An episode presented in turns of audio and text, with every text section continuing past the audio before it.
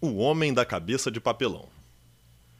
No país que chamavam de Sol, apesar de chover às vezes semanas inteiras, vivia um homem de nome Antenor. Não era príncipe, nem deputado, nem rico, nem jornalista, absolutamente sem importância social. O País do Sol, como em geral todos os países lendários, era o mais comum, o menos surpreendente em ideias e práticas.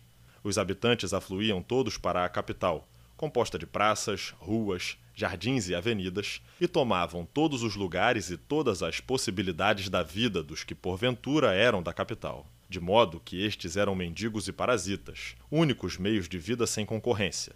Isso mesmo com muitas restrições quanto ao parasitismo. Os prédios da capital, no centro, elevavam aos ares alguns andares e a fortuna dos proprietários. Nos subúrbios não passavam de um andar sem que por isso não enriquecessem os proprietários também.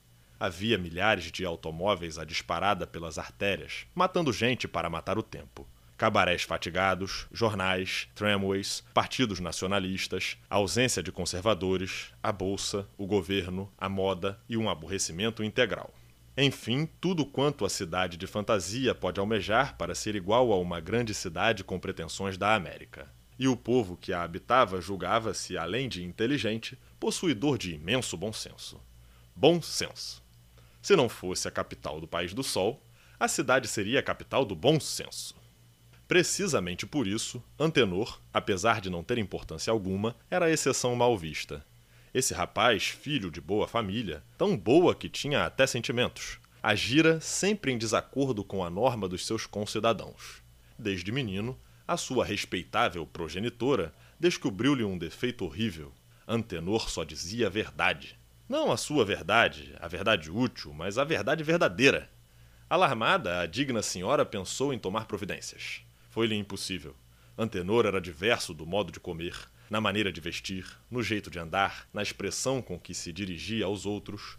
Enquanto usara calções, os amigos da família consideravam-no um enfant terrible, porque no País do Sol todos falavam francês com convicção, mesmo falando mal. Rapaz, entretanto, Antenor tornou-se alarmante. Entre outras coisas, Antenor pensava livremente por conta própria. Assim, a família via chegar Antenor como a própria revolução. Os mestres indignavam-se porque ele aprendia ao contrário do que ensinavam. Os amigos odiavam-no. Os transeuntes, vendo-o passar, sorriam. Uma só coisa descobriu a mãe de Antenor para não ser forçada a mandá-lo embora. Antenor nada do que fazia fazia por mal. Ao contrário, era escandalosamente, incompreensivelmente bom.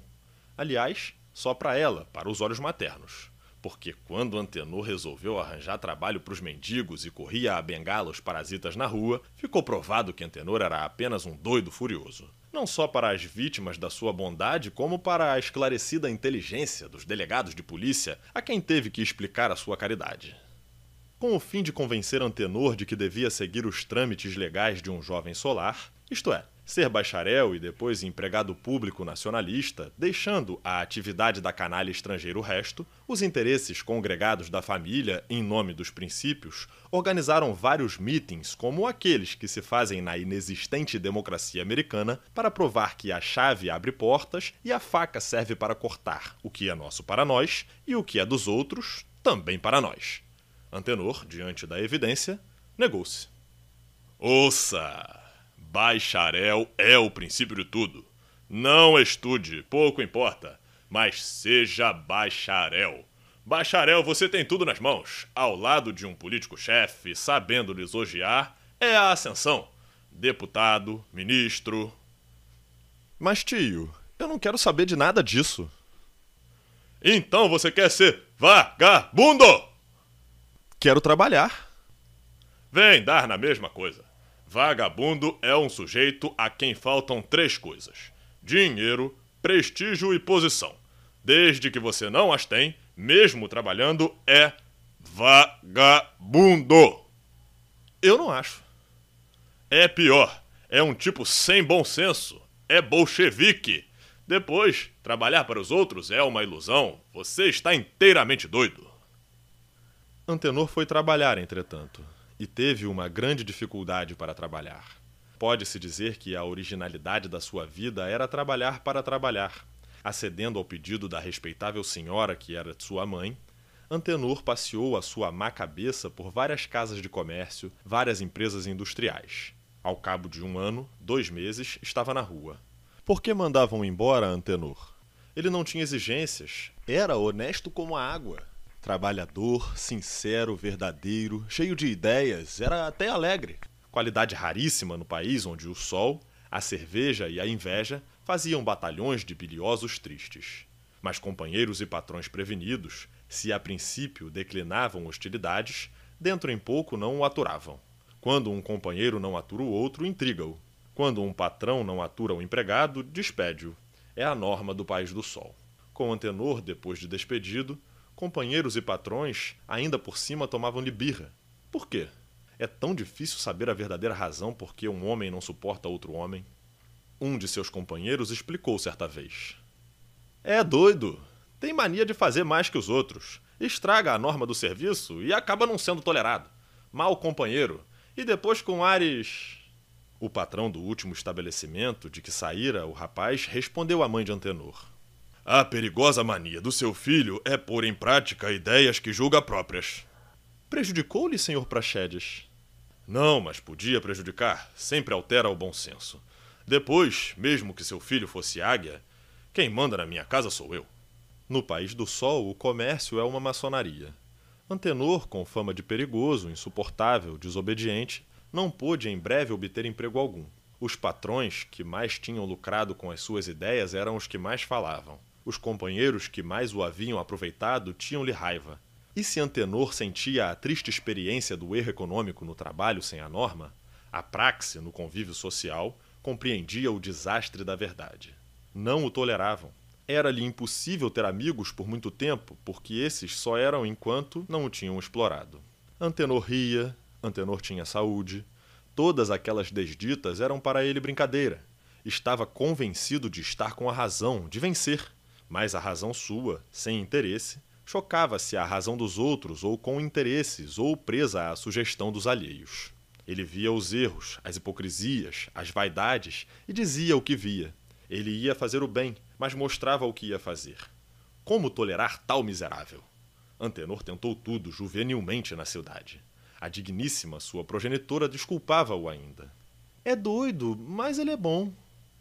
Os parentes, porém, não o cumprimentavam mais. Antenor exercera o comércio, a indústria, o professorado, o proletariado, ensinara geografia num colégio de onde foi expulso pelo diretor. Estivera numa fábrica de tecidos forçado a retirar-se pelos operários e pelos patrões. Oscilara entre revisor de jornal e condutor de bonde. Em todas as profissões vira os círculos estreitos das classes, a defesa hostil dos outros homens, o ódio com que o repeliam, porque ele pensava, sentia, dizia outra coisa diversa.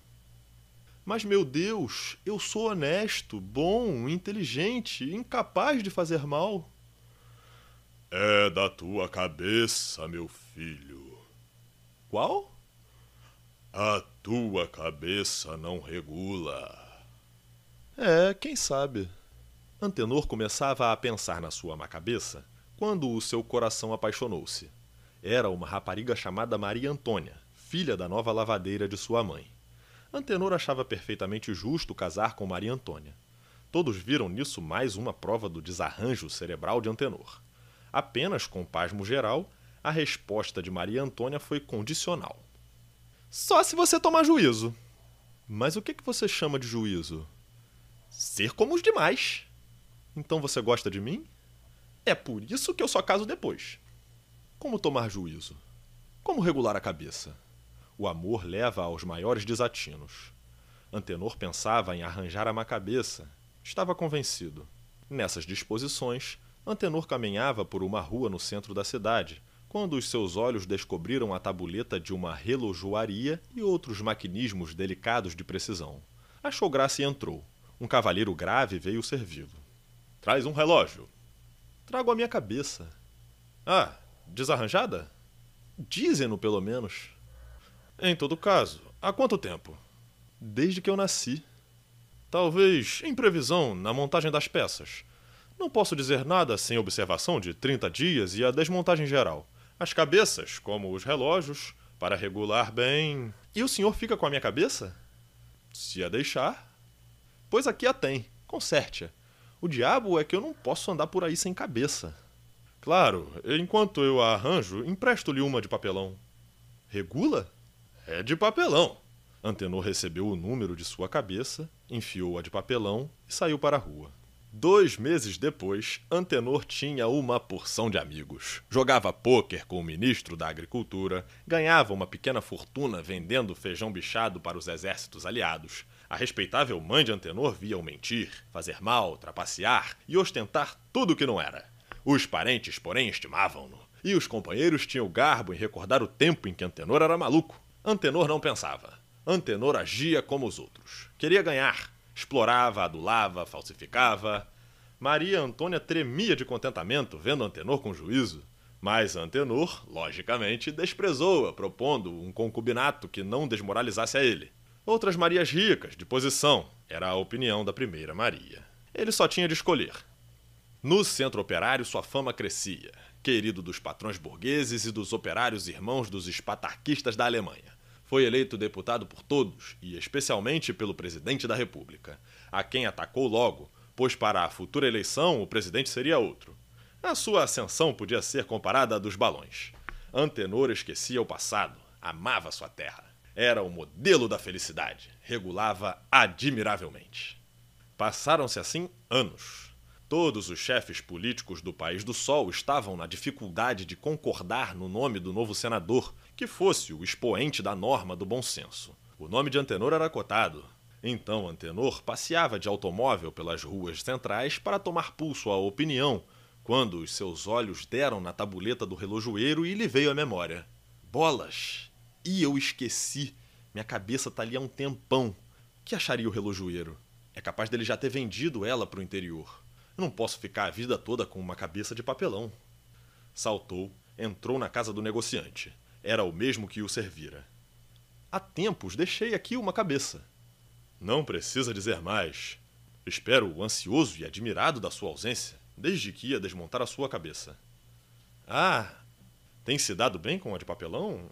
Assim, as cabeças de papelão não são mais de todo. Fabricações por séries, vende-se muito. Mas a minha cabeça, Vou buscá-la. Foi ao interior e trouxe um embrulho com respeitoso cuidado. Consertou-a? Não. Então o desarranjo é grande. O homem recuou. Senhor, na minha longa vida profissional, jamais encontrei um aparelho igual, como perfeição, como acabamento, como precisão. Nenhuma cabeça regulará no mundo melhor do que a tua. É a placa sensível do tempo, das ideias, é o equilíbrio de todas as vibrações. O senhor não tem uma cabeça qualquer. Tem uma cabeça de exposição. Uma cabeça de gênio. Ó concurso! Antenor ia entregar a cabeça de papelão, mas conteve-se. Faça o obsequio de embrulhá-la.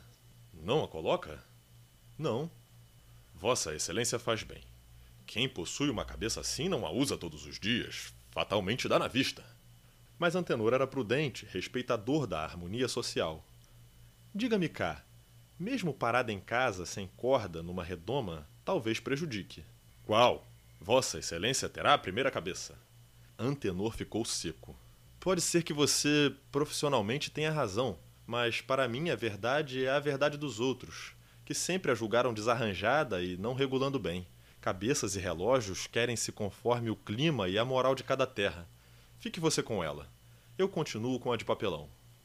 E em vez de viver no país do sol um rapaz chamado Antenor, que não conseguia ser nada tendo a cabeça mais admirável, um dos elementos mais ilustres do país do sol foi Antenor, que conseguiu tudo com uma cabeça de papelão.